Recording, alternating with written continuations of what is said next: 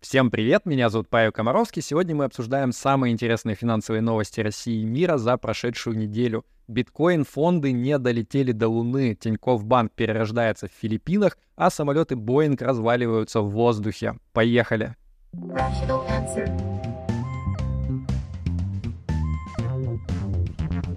Rational answer.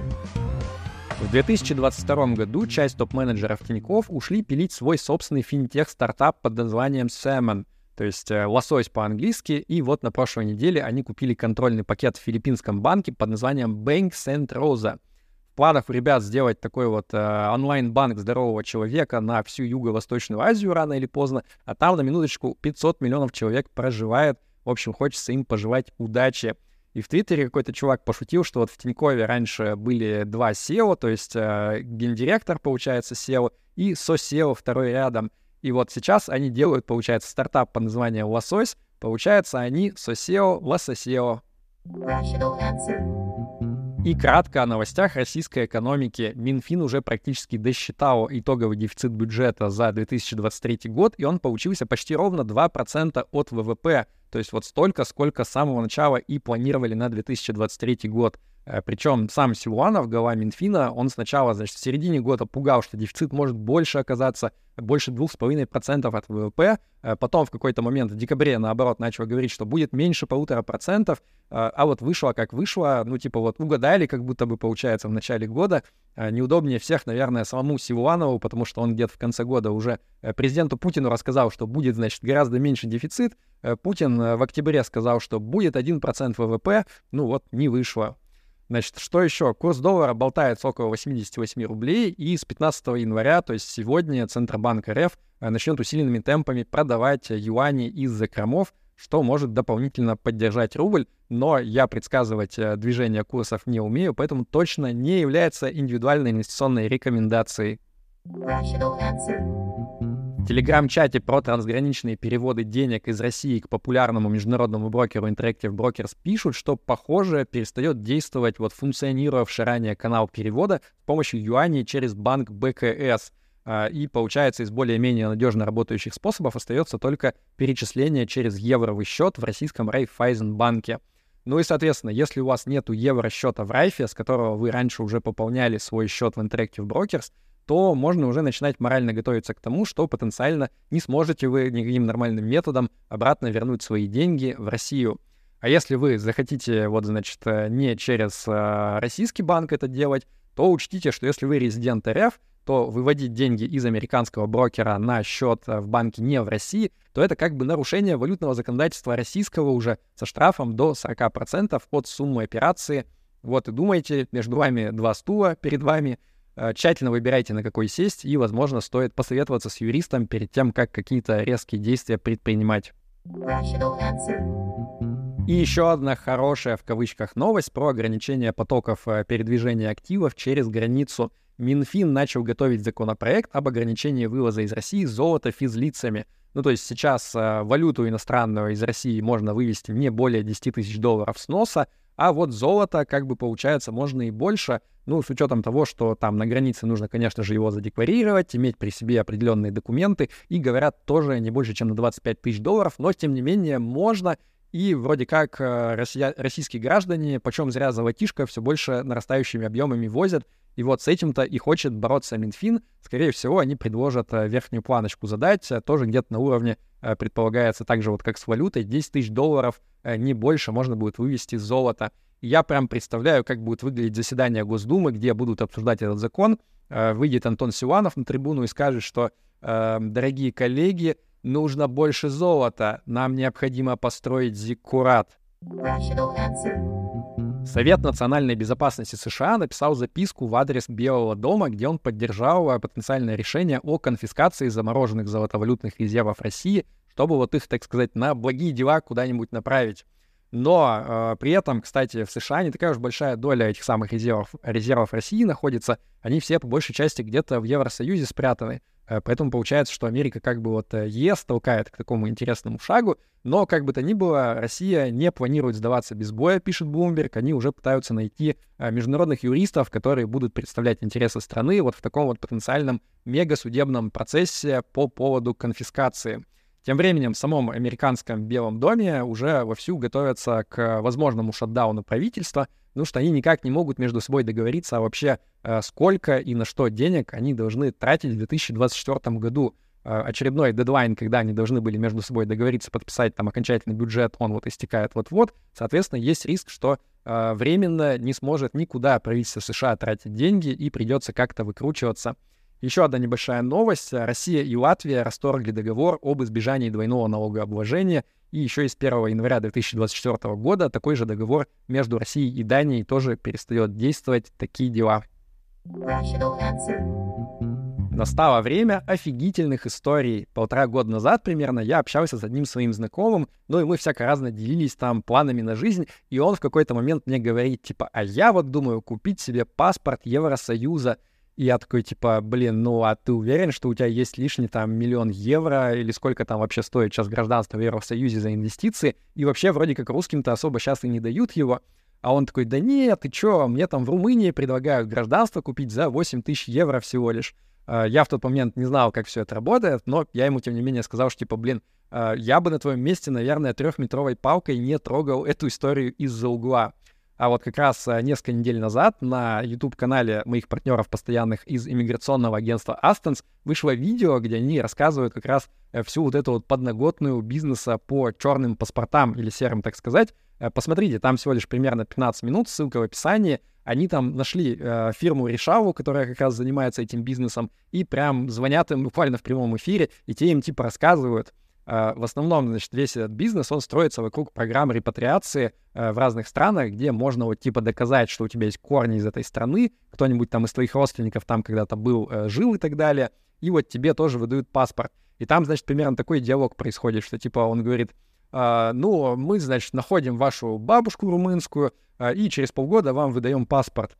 Чувак спрашивает, ну ведь моя бабушка, она не румынка, она вообще в Уфе всю жизнь прожила в колхозе а чувак из фирмы решал отвечает, не беспокойтесь, мы найдем вашу румынскую бабушку, типа, ну, короче, все это довольно интересно и смешно. Э, о том, какие гражданско-правовые и юридические, и даже уголовные последствия могут настигнуть э, таких вот внучат уфимско-румынских бабушек, можно посмотреть в ролике по ссылке в описании. Рекомендую вам пройти это сделать. Ну и в целом, если вам тема интересна, то подписывайтесь еще и на телеграм-канал Астонс. Там как раз все новости про ВНЖ и гражданство за границей можно отслеживать. Ссылка тоже будет в описании.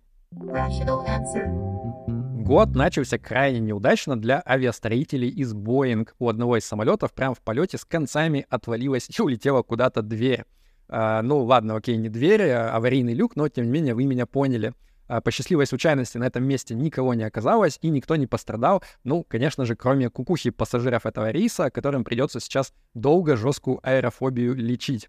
Значит, э, все причины произошедшего пока до конца непонятны, что там произошло и почему, но, тем не менее, представитель Boeing уже как бы типа признал там какую-то часть вины, что как бы намекает, что, скорее всего, отвертеться у них шансов не было, иначе они бы отрицали до самого конца. Ну и акции Boeing, которые и так, если честно, последние годы 4 чувствуют себя откровенно не очень, они еще более чем на 15% просели вниз. Тем временем трейданы с Reddit, они задаются интересным вопросом, что типа, давайте представим, что вы летите на рейсе, оплатили в полете Wi-Fi, и вот рядом с вами просто так отрывается дверь и куда-то улетает. Вот если вы в этот момент зайдете в приложение своего брокера и зашортите акцию самолета-строителя, самолетом которого вы летите, то это будет считаться инсайдерской торговлей или нет? Потому что, ну, с одной стороны, вы же как бы типа знаете что-то, что еще никто в мире вообще не знает, поэтому типа, может быть, нельзя торговать этой акцией. Но с другой стороны, вы же по факту наполовину из самолета уже вывалились, поэтому это как бы уже не инсайд, а outside trading. Короче, вопрос сложный. Очкариков снова пытаются сделать модными. Стало известно дата старта продаж вот этого вот девайса от Apple под названием Apple Vision Pro. Ну, помните такой вот э, набор для игры водолаза на дому, там где очки и какая-то еще прибуда на проводке. Так вот, э, купить эти очечи можно будет со 2 февраля. Судя по всему, решили такой вот царский подарок сделать Сурку Фиву из города Панксатони. А под это дело еще и выпустили рекламный ролик. Посмотрите, он довольно прикольный. Там всякие разные персонажи из э, фильмов и мультфильмов надевают очки со слоганом Get Ready. В общем, будет интересно посмотреть, какие будут отзывы у этой штуки, когда она поступит в массовую продажу. И, наконец, главная новость прошедшей недели. После стольких лет сопротивления Комиссия США по ценным бумагам SEC, она разрешила выпустить настоящие биржевые ETF-фонды на биткоин с вот живыми биткоинами внутри, а не всякими фьючерсами. Причем за день до этого одобрения в твиттер-аккаунте SEC появилось фейковое одобрение, э, и вот Гарри Генслер, который возглавляет эту комиссию, он поспешил заявить, что «my account was hacked», а, но, тем не менее, вот на этом событии биткоин успели повозить знатно вверх-вниз по цене, а, чьи-то там, возможно, шарты вынесли, короче, не знаю.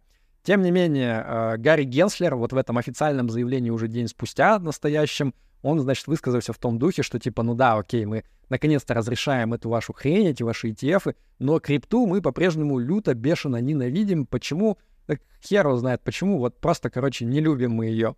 А, так вот, э, True Bitcoin фондов, их одобрили сразу не один, а аж 11, ну типа, чтобы никому обидно не было. Причем там вот есть фонды с комиссией, начиная от 0,2% годовых, что, замечу, в 10 раз э, меньше, чем было до этого. Вот был до этого Grayscale GBTC, такой вот э, возможность купить, э, опять же, на бирже что-то напоминающее биткоин, хотя на самом деле ни черта он не мог отслеживать нормальные цены биткоина, но тем не менее. Так вот, там комиссии были 2% в год. 0,2%, 10 раз меньше 2%, замечу я.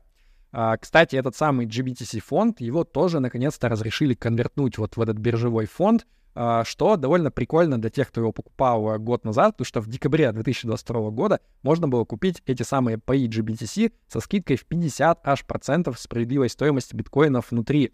Э, получается, те, кто тогда так сделали, они вот э, два раза кайфанули, потому что и биткоин вырос, и еще и вот эта вот э, скидка, она, собственно, сократилась практически до там нуля одного или одного процента, э, поэтому ребята достаточно неплохо кайфанули и обогатились.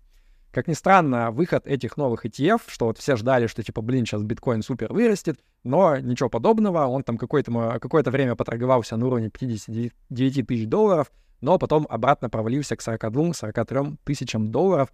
Зато эфир, как ни странно, подскочил на 20% сразу вверх, э, ну, потому что криптоны сейчас ожидают, что следующий фонд ETF, его вот как раз на эфир э, одобрят, соответственно, надо эфир пампить. Еще символично, что 8 января чуваки из компании под названием Astrobotic, они запустили ракету, которая должна была, значит, э, криптокошелек с одним биткоином доставить на Луну. Ну, типа, вы поняли, биткоин to the moon. Так вот, э, на прошлой неделе появилась новость, что у этих ребят что-то там сломалось в их аппарате, и биткоин не долетит до Луны. То есть вот э, пам, короче, отменяется. Походу, такие дела. Еще одна забавная штука, э, вот отдельный лов, это то, что Vanguard, такая вот цитадель пассивных инвестиций, которую когда-то Джон Богл основал, они своим клиентам запретили, ну то есть типа не запретили, они не дают им даже возможности покупать этот самый ETF на биткоин. Э, почему? Да, потому что типа вот э, тоже ненавидим мы эту крипту, не пассивного инвестора это дело вкладываться, Джон Богл бы не одобрил такие дела. И я думаю, что, а что они, типа, вообще, зачем они позволяют людям выбирать, куда вкладываться? Надо сделать так, что стал клиентом Vanguard, сразу тебе автоматом покупают портфель 60% S&P 500, 40% американские облигации US Treasuries. Все, давай, иди гуляй, что там еще, что-то он придумал выбирать там, значит, э, какие-то бумаги. Ох, странный человек. Rational answer. Рубрика нейролол недели. Значит, продавцы на маркетплейсе Amazon, они начали использовать чат GPT для того, чтобы генерировать всякие разные там э, описания товаров и их названия быстро и эффективно. Uh, ну, естественно, ни у кого времени особо нету, чтобы проверять, что там нейросеть накалякала. И сейчас вот uh, на маркетплейсе Амазона можно найти немало товаров, где вместо названия, то есть там какое-нибудь кресло, например, продается, а в названии написано Uh, извините, по политике OpenAI я как нейросеть не могу генерировать названия продуктов или упоминать какие-либо торговые марки, запятая, типа там серый цвет, две штуки. Uh, в интересное время мы с вами живем. Чат GPT запустили персонализацию. Ну, то есть раньше было как, вот ты общаешься с нейросеткой, и каждый новый диалог, он как бы начинается с нуля, с вот этой вот первозданной версии модели. А сейчас э, многие пользователи говорят, что им пришло уведомление, что типа э, включается новая фича, что вот отныне чат GPT, он будет запоминать всякие разные детали из разных диалогов с одним и тем же человеком и делать для себя всякие выводы, типа там, что ему нравится, что нет, э, что-то там какие-то обрывки вещей запоминать и так далее. Ну, типа вот, э, как они пишут, становиться более полезной для юзера. Но я думаю, что может получиться и наоборот. То есть вот представьте, в какой-то момент вы открываете браузер, заходите в чат GPT, а тебе нейросетка пишет, знаешь что, я тут проанализировала логи наших бесед за последний месяц и пришла к выводу, что ты просто стрёмный, тупой, душнило. Не пиши мне больше, пожалуйста. И перед тем, как я расскажу вам традиционную хорошую новость недели, хотел сказать спасибо всем, кто поддерживает нашу передачу донатами на Патреоне и на Бусти. Их список вы видите на экране. Если вам понравился ролик, ставьте ему лайк и подписывайтесь на канал. У нас здесь каждую неделю интересно. Итак, хорошая новость недели. Сэм Альтман из OpenAI женился, ну, точнее, вышел замуж. А, так, короче, я сейчас вам покажу фотку молодоженов. Если вы находитесь на территории России в этот момент, то вам смотреть нельзя. Просто закройте глаза и уши. Вот, вот эти ребята. Сори, россияне, если вы что-то увидели, то просто сходите и посмотрите, не знаю, там фильмы с фильмографией Евы Эльфи. Может быть, это как-то вот э, эффект обратный возымеет. Э, тем не менее, да пребудет с вами разум. Пока.